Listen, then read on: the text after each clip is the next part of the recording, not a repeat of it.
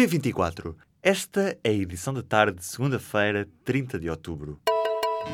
Apresentamos a nova gama de veículos híbridos plug-in. Uma tecnologia que veio para mudar o futuro. BMW iPerformance.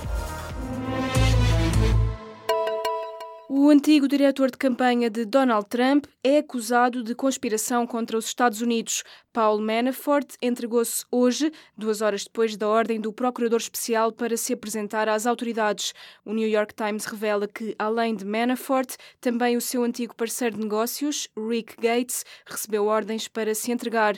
Os dois são acusados de terem recebido dezenas de milhões de dólares de partidos e líderes políticos da Ucrânia e ainda de terem lavado dinheiro através dos Estados Unidos e de entidades estrangeiras para esconderem pagamentos recebidos entre 2006 e 2016. Um juiz federal acusa Manafort e Gates de 12 crimes, entre eles conspiração contra os Estados Unidos e conspiração para lavagem de dinheiro. Tudo isto acontece depois de, no último fim de semana, ter sido revelado que o procurador especial Robert Mueller se preparava para decretar as primeiras detenções no âmbito da investigação às suspeitas de interferência russa na campanha presidencial norte-americana do ano passado. O governo pede que os portugueses façam uso parcimonioso da água, que é como quem diz que poupem água. Também as autarquias devem limitar o uso da água em lavagens de ruas e restringir as regras a situações inadiáveis. Em conferência de imprensa, depois da reunião da Comissão da Seca, o Ministro do Ambiente pediu que ninguém se iluda quanto à gravidade da seca que afeta o país. João Matos Fernandes diz que a primeira prioridade na poupança de água e meteu para últimos lugares na escala de prioridades a rega de jardins, o enchimento de piscinas e o funcionamento de fontes ornamentais. A chuva vai regressar a Portugal continental a partir de quarta-feira. O Instituto Português do Mar e da Atmosfera prevê também uma descida gradual das temperaturas. Entre hoje e amanhã, o tempo vai continuar seco, com céu pouco nublado ou limpo e algum vento moderado a forte nas terras altas. A chuva, que regressa na quarta-feira, deverá manter-se até ao próximo sábado. Uma aeronave da Força Aérea Portuguesa equipada com sensores de detecção térmica detectou 13 focos de incêndio. Os dados foram revelados hoje em comunicado pela Força Aérea, que adiantou ter realizado cerca de 11 horas e meia de voos entre sexta-feira e sábado.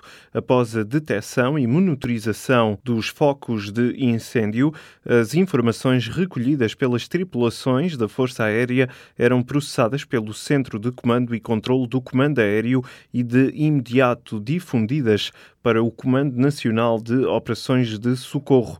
Além das operações de vigilância aérea, a Força Aérea encontra-se ainda a efetuar patrulhamento terrestre.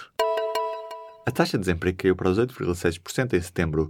Os dados são da estimativa rápida do INE. Revelados esta segunda-feira, os números mostram também uma revisão em baixa em 0,1 pontos percentuais da estimativa que tinham feito há um mês para os 8,8%. A previsão é que em setembro tenha havido em Portugal 442 mil desempregados. O Sporting de Braga foi castigado pela UEFA. Em causa estão comportamentos considerados racistas por parte dos adeptos minhotos no último jogo da equipa contra o Ludogorets, a contar para a Liga Europa de Futebol.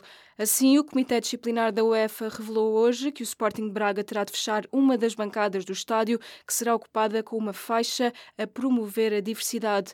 Desta forma, o próximo jogo em casa do Sporting Braga nas competições europeias, que será frente ao Hoffenheim, a 23 de novembro, será realizado com parte do estádio encerrado. A UEFA confirmou ainda a suspensão do treinador Abel Ferreira por um jogo e revelou que o Sporting Braga foi multado em 15 mil euros por ter atrasado o início do jogo contra o Ludogorets. As concentrações de dióxido de carbono na atmosfera atingiram um nível recorde no ano passado. A Organização Mundial de Meteorologia alerta assim para uma possível subida perigosa da temperatura caso não se reduzam rapidamente as emissões de gases com efeito estufa, como o CO2. No boletim anual, a Agência das Nações Unidas refere que a última vez que o planeta Terra registrou um teor de dióxido de carbono semelhante foi há 3 a 5 milhões de anos. De acordo com a organização, organização, esta subida do nível de CO2 deve-se à conjugação da atividade humana com um fenómeno meteorológico que surge a cada 4 ou 5 anos e que leva à subida da temperatura do Oceano Pacífico, provocando secas ou níveis de precipitação elevados. Hitler só se juntou ao Partido Nazi depois de ter sido rejeitado pelo Partido Socialista Alemão. A conclusão é de um historiador da Universidade de Aberdeen, que revela, com base num documento inédito, que em 1919 o Partido Socialista não aceitou a colaboração de Hitler, nem sequer para escrever no jornal oficial do partido. Weber defende ao jornal Guardian que a história podia ter sido bem diferente caso ele tivesse aderido ao Partido Socialista Alemão, na época conotado com a extrema-direita. O investigador diz ainda que nas três ocasiões em que a fusão dos dois partidos esteve em cima da mesa, Hitler opôs-se sempre.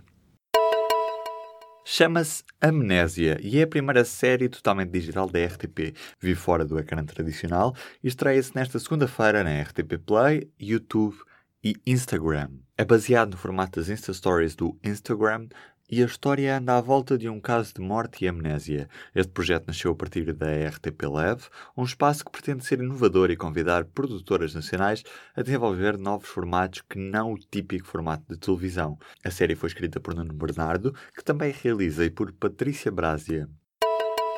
Agda quer que as pessoas andem a pé e de bicicleta e vai dar prémios a quem o fizer. Um projeto piloto visa incentivar a população a realizar as suas deslocações casa-trabalho-casa de bicicleta, a pé, transporte público ou de car sharing. Quem fizer mais quilómetros em meios de deslocação sustentáveis tem à sua espera brindes que vão desde mochilas a, por exemplo, chapéus. Cada município é convidado a usar a aplicação para o telemóvel, chamada Positive Drive, que conta o uso de diversos meios de transporte suaves por parte de cada utilizador, transformando assim a distância percorrida em pontos. A experiência piloto decorre em Agda até meados do mês de dezembro.